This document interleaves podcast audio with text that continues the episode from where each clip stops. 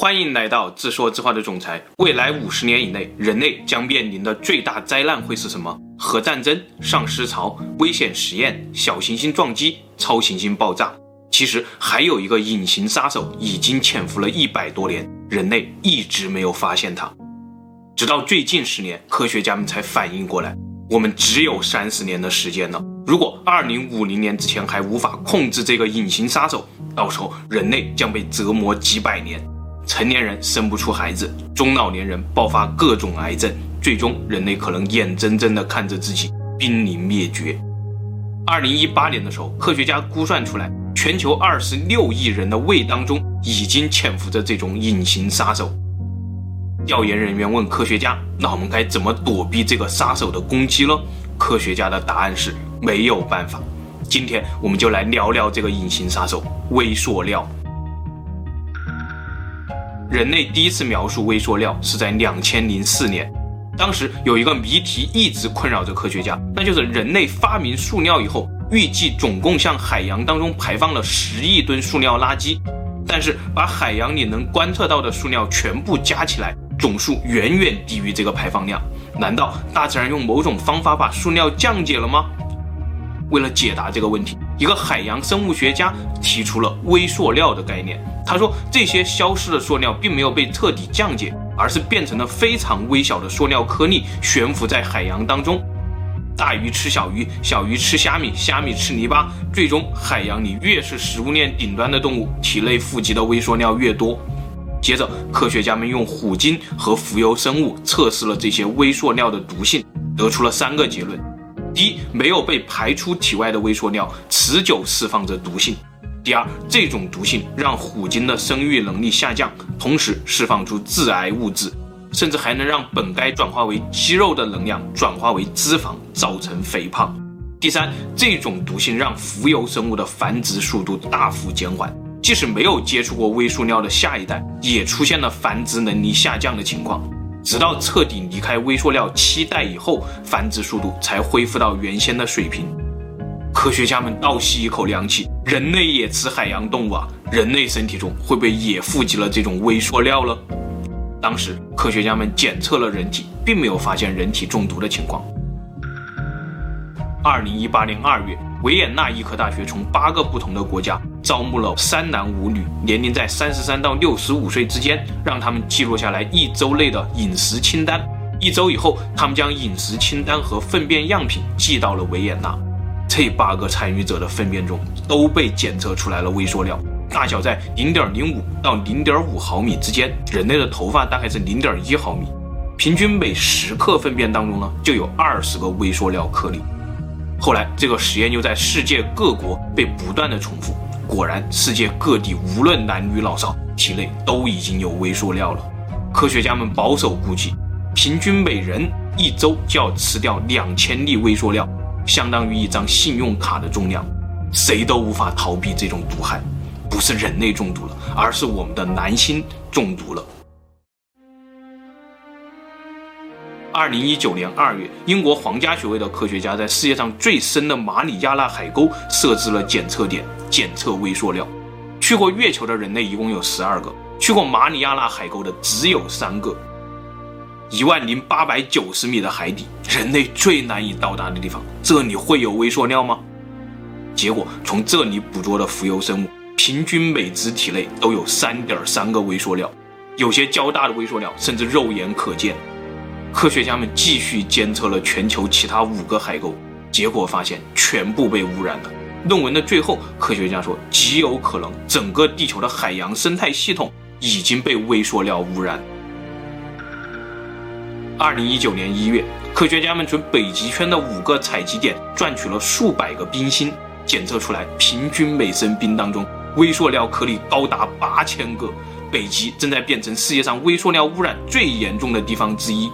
同时，爱好者也在北极圈拍下了这样的画面：瘦骨如柴的北极熊，还有在垃圾堆中成群结队觅食的北极熊。北极熊可不是群居动物，它们聚集到一起，只能说明生态变了。食物链断了，在大自然里，它们找不到任何食物。据说拍下这些画面的地点是斯瓦尔巴群岛，这个地方存放着全球九十九万份农作物的种子，号称人类的诺亚方舟末日种子库。两千零八年修建的，当时人们觉得这个北极群岛绝对是永远不会被污染的净土，结果短短十一年，这里变成了微塑料污染的重灾区。二零一九年十月，科学家们在南极的两个小岛上收集了八十份企鹅的粪便。企鹅是南极食物链的顶端物种，如果它们体内都有微塑料，那南极可能也已经被污染了。结果显示，平均十克企鹅粪便当中就有一到三颗微塑料。再检测南极周边的海水，平均每吨就有两点二万个微塑料颗粒，这比科学家事先预想的情况要严重五倍以上。分析这些微塑料的来源，原来不少来自人类的日化用品。是牙膏、洗面奶里面的微珠，这些微小的塑料珠子躲过了污水处理系统，进入了河流，进入了大海，再跟着洋流来到了南极。如果地心世界存在，恐怕地心里的高等文明也尝过我们的洗面奶了吧？深海、南极、北极，这么多微塑料，究竟从哪里来呢？在美国和日本之间，太平洋上有一个垃圾群岛共和国。这是一片谁也不知道有多大的塑料大陆。二零一七年九月，多个公益组织联名向联合国递交了一份独立宣言，要求联合国承认垃圾群岛共和国的存在。他们还为这个国家设计了国旗、货币和护照。国旗是一个漂浮的塑料瓶，护照是被勒住的海龟和海豹，货币和邮票上是各种动物与垃圾的现状。美国前副总统是这个国家的第一位荣誉公民。二零一八年最近的一次科学考察，从这里打捞出七十年代的啤酒箱、八十年代的安全帽，还有九十年代的游戏机等等等等。同时，科学家说，这个垃圾群岛共和国比以前想象的还要大四到十六倍，比四个加州还大，相当于四十六个台湾、一百个北京这么大。百分之九十九点九都是塑料，大块的塑料被海水和阳光分解，变得越来越小，溶解到海洋当中。这里的海水已经是一锅塑料汤。当你把一个塑料瓶丢到垃圾桶里的时候，你以为它消失了，事实上它可能被人倒到河里，或者被雨水冲刷到河里，然后再跟着河水进入海洋，再跟着洋流进入到垃圾群岛共和国。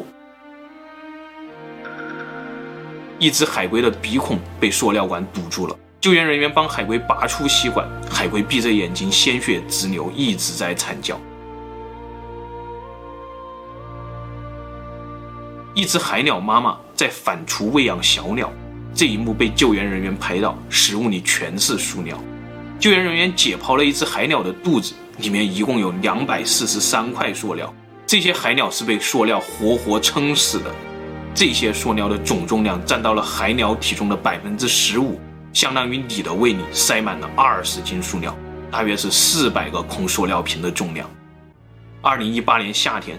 泰国南部的海岸，一头小鲸鱼被冲上了岸。经过五天的抢救，这头鲸鱼吐出了五个塑料袋以后，最终死于营养不良。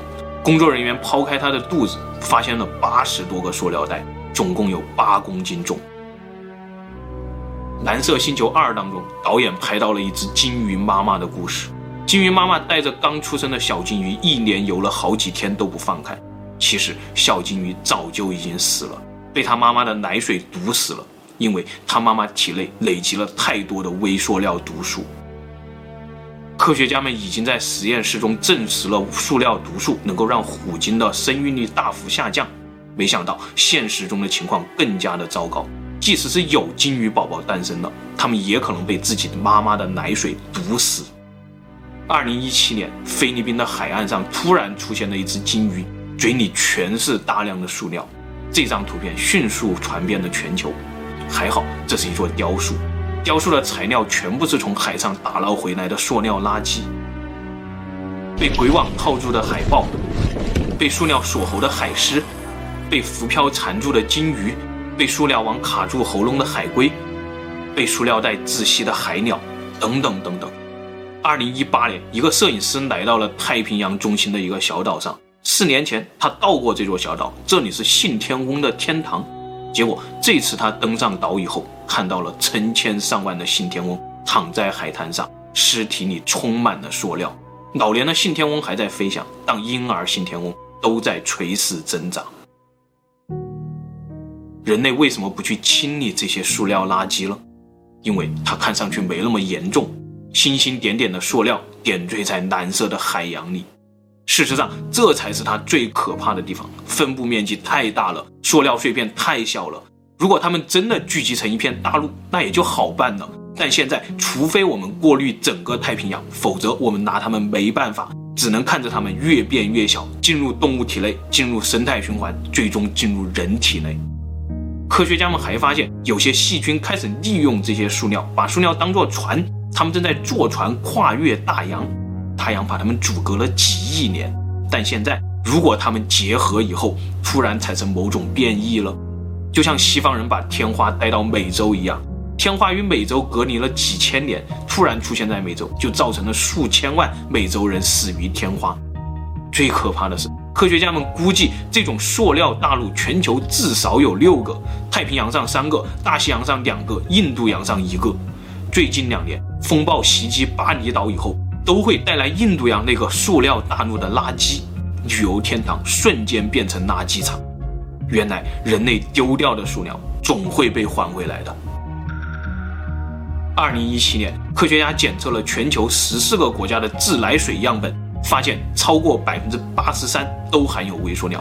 二零一八年，全球二十一个国家三十九种品牌的食盐，超过百分之九十含有微塑料，平均每千克含有六百粒。二零一八年，全球九个国家十一种瓶装水，超过百分之九十三含有微塑料。大自然正在用人体回收这些微塑料垃圾，这就是人类未来五十年内即将面临的最大灾难。地球上的塑料垃圾越来越多，我们体内的微塑料也会越来越多，最终被慢慢的毒死。如果地球真的是一个有意识的盖亚，那它会怎么调控人类这种细胞呢？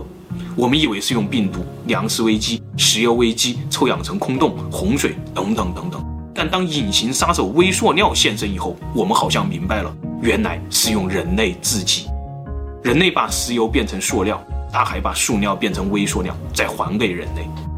在这个过程中，表面上人类利用了石油，暗地里可能是盖亚在用石油调节人类。二零一八年，一个科学家讲了米达斯王的故事。他说，希腊众神答应了国王米达斯的请求，让他拥有了点石成金的能力。第二天，米达斯王发现他的床铺、地板、家居、宫殿全都变成了金子。仆人拿过来食物，他一触碰那些食物，也都变成了金子。米达斯王高兴坏了，兴奋地跑去拥抱了他的小女儿。结果他一碰到女儿，女儿也变成了一个黄金雕塑。这个时候，米达斯王才意识到自己成了最富有的人，也注定将在金子当中被饿死。人类发明了从石油中制造塑料的方法，就像获得了米达斯之手一样，蓝星正在变成一个塑料星球。但是四十五亿岁的盖亚一点都不紧张，蓝星变成塑料星球对他来说就像穿上了一件胶衣一样，今天可以穿，明天还可以脱。但是只有几十万岁的人类一定会被这件塑料胶衣给憋死，甚至有可能正是因为盖亚喜欢这件胶衣了，才创造人类，让人类帮他穿上胶衣，穿完以后人类也就可以退出历史舞台了。时间回到一九零七年。第四王国疆域无限，这句广告语出现在了各大报纸上。写下这句广告语的人叫做里奥贝克兰，他宣布自己发明的塑料已经打破了地球原有的动物、植物、矿物三界分类，开创了第四王国，将是用途无尽的材料。不久以后，他就登上了《时代周刊》。之后的几十年，塑料被不断的创新，做成了电话、收音机、咖啡壶、珠宝，甚至成了第一颗原子弹的关键材料。一九五九年，瑞典工程师图灵设计出一种用塑料制作袋子的工艺。图灵声称这项发明将拯救地球，人们不用再砍伐树木制造纸袋，制造一个纸袋的能源就能制造出一千只塑料袋。二零一九年，图灵的儿子跟 BBC 说，他爸爸完全没有想到人类会用完塑料袋以后就丢掉，他爸总是随身携带一个折起来的袋子放在口袋里。创造人类，发明塑料，丢弃塑料，蓝星变成塑料星球，最后再用塑料星球抹掉人类。这会不会是盖亚在几亿年前就已经设计好的了？最后，夫人说：“这是盖亚测试我们能不能通往高年级的一道考题吧？考题的答案应该是塑料不等于一次性。”